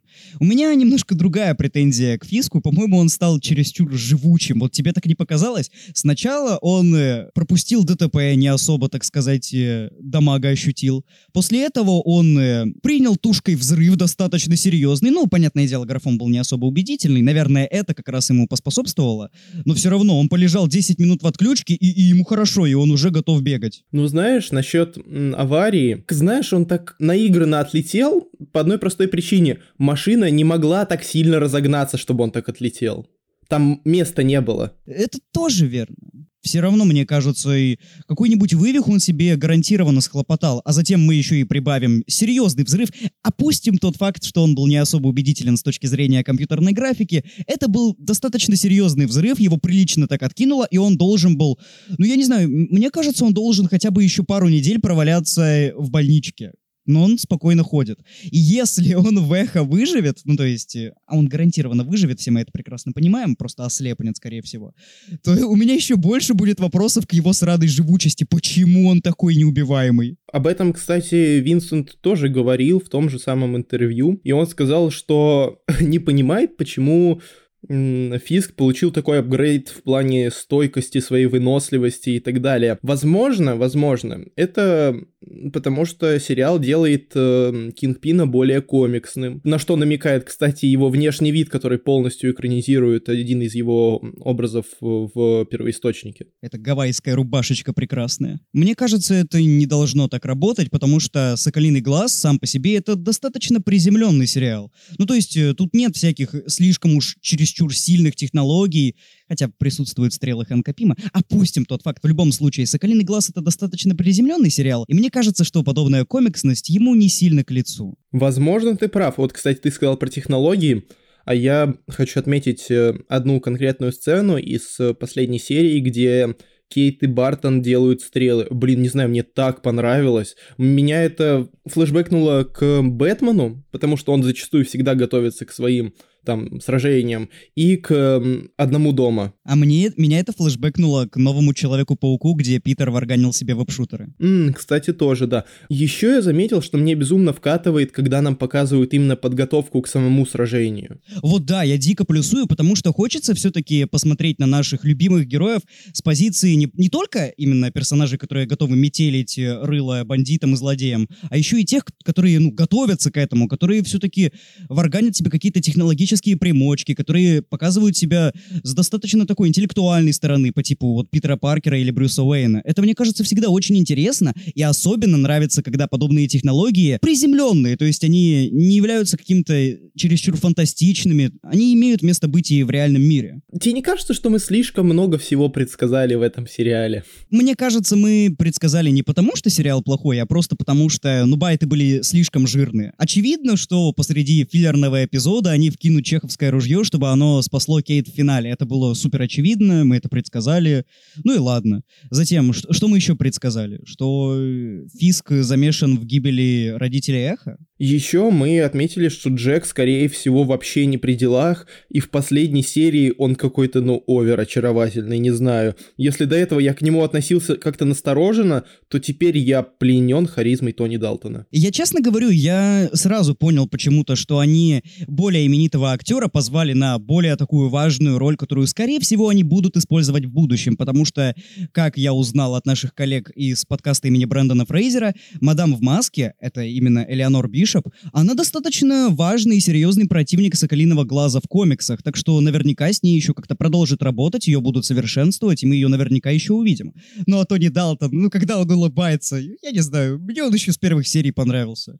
Я почему-то даже тогда подумал, что ну вряд ли он злодей, ну вряд ли. Да, было бы кощунством делать такого прекрасного актера, э, такого красивого, очаровательного, злодеем. Ну, извините меня, не, спасибо. И лучше он будет добрым парнем. Я согласен, мне очень хочется посмотреть на него в полноценном дуэте с Соколиным Глазом. Один лучник, второй мечник, и как они работают в команде. И еще Кейт Бишоп с ними на подхвате. Ну, круто же получится, я уверен. Возможно, кстати, мы это увидим во втором сезоне, потому что я считаю, что сериал не завершен. Там в ТВ-споте финального эпизода было написано, что это финал сезона, а не финал сериала. Так что мне все-таки кажется, мы еще Соколиного Глаза увидим. Да, скорее всего. Возможно, даже марвеловцы воплотят э, желание Реннера и сделают фильм про Мстителей Западного побережья. Ну, кстати, вполне возможно, это был такой, можно сказать, преждевременный анонс, потому что он там что-то мог слышать о том, что такой фильм готовится, и в интервью сказать, мол, я бы хотел в таком сняться. Ой, а подождите, а это уже анонсировано. Ой, как интересно получилось. Еще, конечно, хочется отметить, что последняя серия, наверное, самая смешная за весь сезон. Сцена в лифте — это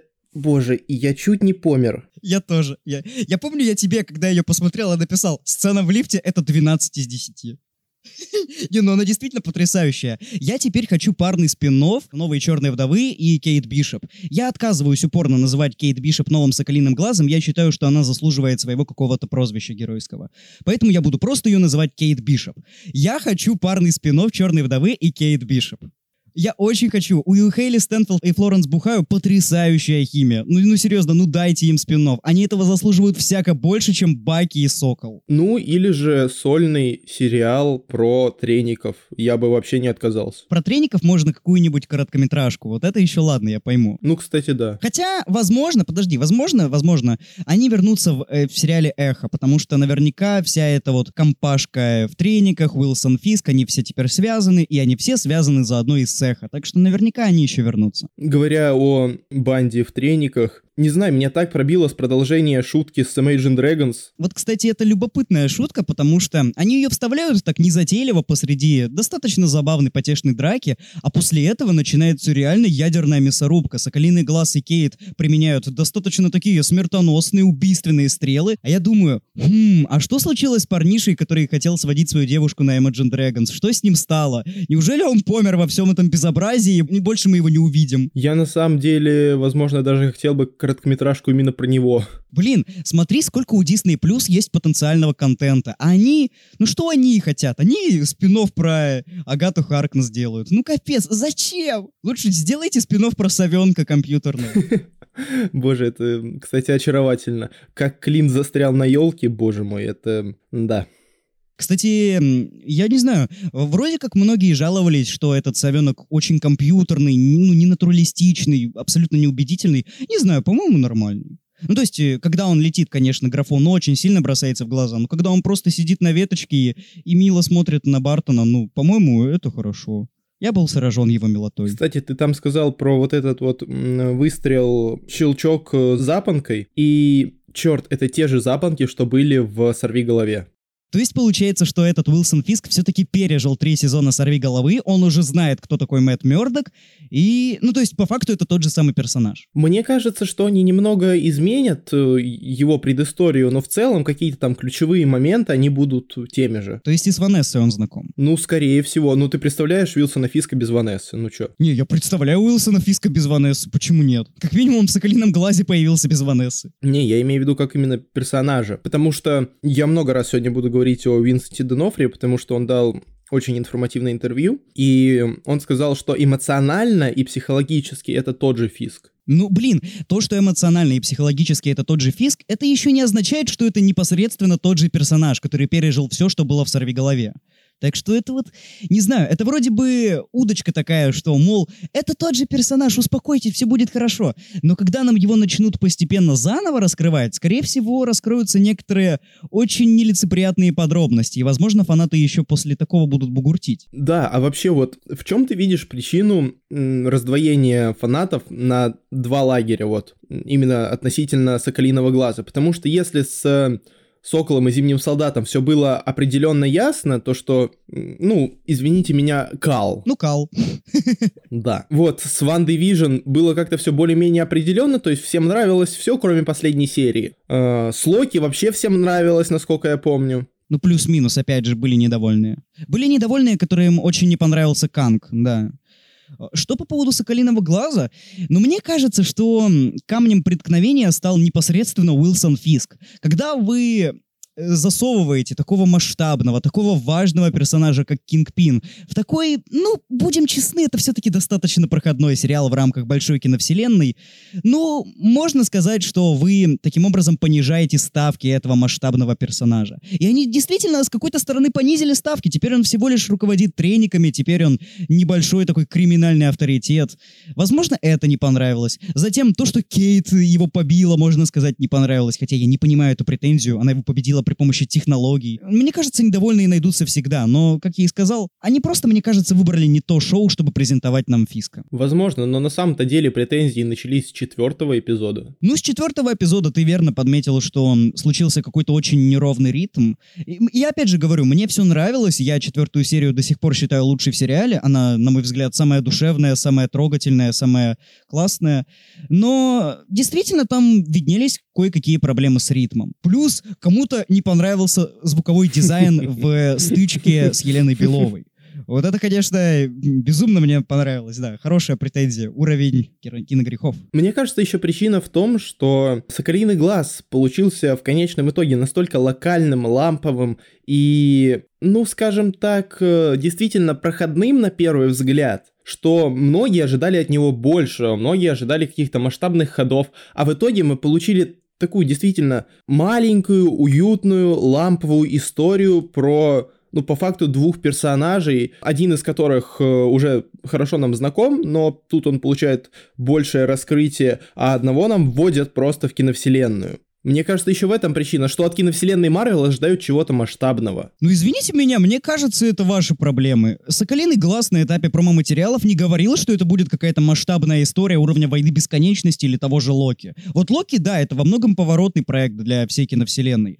Но Соколиный глаз, его никогда и не выставляли чем-то большим, чем он есть на самом деле. Это простая, праздничная история, которая нужна только для того, чтобы ввести Кейт Бишоп как персонажа и просто подарить нам замечательное новогоднее новогоднее настроение. И, на мой взгляд, этот сериал с этим справляется отменно. Я зарядился новогодним настроением, мне хорошо.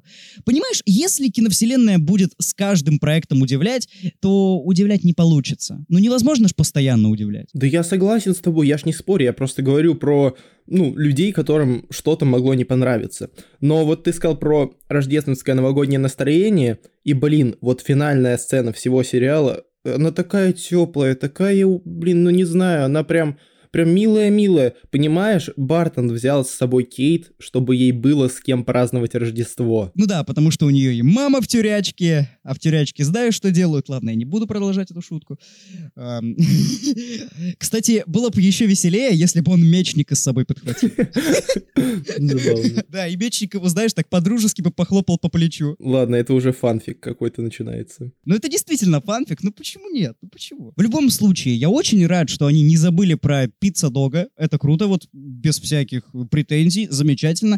Хотя я бы, честно, хотел, чтобы он все-таки какое-то более активное участие в сюжете принимал. Я понимаю, что это питомец, с ним экшена особо не построишь, но с другой стороны, ну то есть он появился в первой серии, и все, и больше он ничего такого не делал. Я не знаю, они бы его хотя бы как ищейку использовали, ну что-то в этом духе. Но в итоге он просто играется с детьми, и я думаю, он вполне доволен. Само собой доволен. Блин, э, ты подписан на инстаграм этого этого песеля? Не. Он классный. Он такой хороший. Я обожаю эту породу. Вот, если отходить немножечко от э, наших визгов восторга касательно пицца-дога, то вот мне еще хочется вспомнить о таком моменте. Я не знаю, насколько он перспективен в плане киновселенной, но вот эта тема с часами, и когда и жена Бартона переворачивает часы, и там написано агент номер 19, ты же в курсе, что это пересмешница? Я в курсе об этом стал уже после того, как закончил смотреть сериал. Понимаешь, я не смотрел «Агенты щита». По-моему, это слишком длинный сериал, чтобы начинать его смотреть. Ну, конкретно для меня. Но ну, я не знаю. Ну, ну, пересмешница. Мне кажется, это просто пасхалка такая. Вряд ли они начнут это как-то двигать во втором сезоне. Хотя не знаю, все возможно. Не, я знал об этом еще по комиксам, но прикол в том, что, кажется, агенты щит, они не канон официально, потому что там пересмешница, ну, это другая актриса, и она гораздо моложе, очевидно. Ну, даже если не моложе, то она с Клинтом вряд ли как-то могла пересечься. И, короче, полное несовпадение, а тут нам по факту дают каноничную деталь, то, что Бартон женат на пересмешнице, у них отношения, и насколько это имеет какой-то задел на будущее, и, и, или это просто какая-то пасхалка, вот честно. Знаешь, возможно, это ответ на вопрос, как вообще Клинт познакомился со своей женой, потому что у меня лично на этапе Эра Альтрона этот вопрос возникал, мол, он мститель, он каким-то образом нашел семью, семья отказалась изолироваться от всего остального социума, жить э, на отшибе, можно сказать, на отдельной ферме, как, почему, зачем. А тут ясно, все, это тот же агент щита, они познакомились на на работе. После этого она, не знаю, вышла в декрет, и вот они живут на отдельной ферме. Ну, тут понятно. Мне кажется, это просто как такой своеобразный ответ на вопрос работает. Ну, вполне себе. Что еще можно сказать о последней серии? О последней серии лично я еще хочу вспомнить моменты, вот, которые меня до мурашек прям пробрали. И один из этих моментов, когда Кейт говорит, что, мол, это ее проблема, она должна разобраться, и Бартон ей отвечает, что ты мой напарник, твои проблемы, мои проблемы. Да. Ну, это демонстрирует становление. Все, они теперь полноценный дуэт. Это хорошо. Мне это очень понравилось. Но, с другой стороны, это было понятно. Да, это завершение ветки и такая, знаешь, довольно эмоциональная сцена, на мой взгляд. Кстати, по поводу костюма нового Соколиного Глаза. Честно, я ожидал большего. Ну, он какой-то слишком обычный. А вот костюм Кейт мне очень понравился. Ну, а зачем старику хороший такой прям яркий костюм, в конце концов? Я не спорю, я не спорю, но все-таки нам по ходу сериала подпитывали наши надежды, что мы в итоге увидим что-то плюс-минус каноничное. Там Кейт, по-моему, в третьей серии же вроде рисовала ему на салфетке, можно сказать, прототип костюма, и там была вот эта потрясающая, очень классная маска комиксная. И я, конечно, понимал, что вряд ли они ее перенесут, она слишком странная, но хотя бы нечто подобное подобное было. Это, во-первых. Во-вторых, ну блин, ну Клинт, ну хватит, пожалуйста, подставлять свое лицо. Ну закрой его хотя бы чем-то. Я все понимаю, Джереми Реннер красивый, но блин. А, еще пока я не забыл. Что ты думаешь касательно сюжетки с Еленой Беловой? Нужна ли она была вообще в сериале? Вот, я как раз хотел об этом поговорить. На мой взгляд, ее подвязали, ну, такими, как я тебе сказал уже, бежевыми нитками. То есть не полное говно, но что-то как-то слабовато хлипенько. С одной стороны, мне очень нравится концепция того, что черная вдова охотится за соколиным глазом. Мне кажется, это круто, это креативно и, самое главное, это логично. Во-вторых, ну, мне кажется, Елена работает как такая дополнительная угроза, пока мы пытаемся спастись от треников, от Фиска, пытаемся решить проблему с костюмом Ронина, и тут бац, еще черная вдова. Ну, мне кажется, это все-таки как-то играет на пользу сериалу. Но опять же, с другой стороны, ну могли как-то получше сделать и момент раскрытия, как умерла Наташа, и в принципе как-то подвязать ее больше, ну, получше, просто чтобы она хоть как-то влияла на сюжет. А тут она, ну, просто как дополнительная угроза, действительно. Она появляется внезапно, исчезает внезапно, и все. Да, но зато она нам подарила э, очень смешные сцены, которые, я думаю, ну, лично мне не запомнятся надолго. Ну да, они действительно смешные. Что макароны, лучшая сцена пятого эпизода, что сцена в лифте, ну это вообще шедевр. И, и серьезно, я уверен, что примерно 70% того, что происходит в этой сцене, это чистейшая импровизация Хейли и Флоренс. Я отвечаю, потому что это сыграно настолько живо, это сыграно настолько натурально и лампово, ну прям, ну молодцы, девчонки, ну хочется поаплодировать. Мне кажется, главной импровизацией со стороны Флоренс Бухаю была фраза, которую она сказала, когда вышла из лифта. Она выходит такая «Сука!» Еще и с этим акцентом потрясающим. Боже. Не, вот русский акцент в «Соколином глазе», хоть это и клюква ебейшая, но, блин, это очаровательно. Ну, не знаю, клюква не клюква. Все-таки давай... Мы, мы же понимаем, что она неполноценно русская. Она очень большую часть своей жизни прожила и в Америке, где она только не жила. Так что очевидно, что у нее чистокровно русский акцент не будет. Ладно, я не буду это оправдывать. В любом случае, это хотя хотя бы получилось смешно и забавно. Да, пожалуй, стоит, наверное, сказать э, о всем сериале в целом. Да, давай, предоставляю тебе слово. Слушай, не знаю, как бы к нему не относились многие фанаты киновселенной, многие фанаты Бартона и так далее и тому подобное, но лично для меня это сериал, который вышел вовремя он вышел в то время, в которое он должен, то есть перед Рождество. Это хороший сериал, чтобы зарядиться действительно новогодним настроением, почувствовать себя комфортно при просмотре и развлечься определенным образом. Плюс э, посмотреть за взаимодействием, на мой взгляд, хорошо прописанных персонажей, что Бартон, которого прописывали сколько уже, много лет, короче, с первого Тора, насколько я помню. Да, аж с первого Тора, и в итоге удалось только к 2021 году нормально прописать. Молодцы, сценаристы, правильно делаете, все хорошо. Вот, если, допустим, Сольник Вдовы, он был абсолютно, ну, ненужным, будем честно говорить, э, и не предоставлял нам ничего интересного, никаких там сюжетных поворотов э, увлекательных, даже экшена, то вот «Соколиный глаз», э, он в этом плане гораздо лучше. По крайней мере, он дарит хорошее настроение и справляется с теми задачами, которые у него первостепенные. У него не было первостепенной задачи показать нам какой-то масштабный сюжет. Его первостепенная задача — это создать настроение и он с этим прекрасно справляется. Ребят, все, что я могу добавить, это то, что сериал офигенный, и на новогодние праздники он вам сгодится ну просто сто процентов.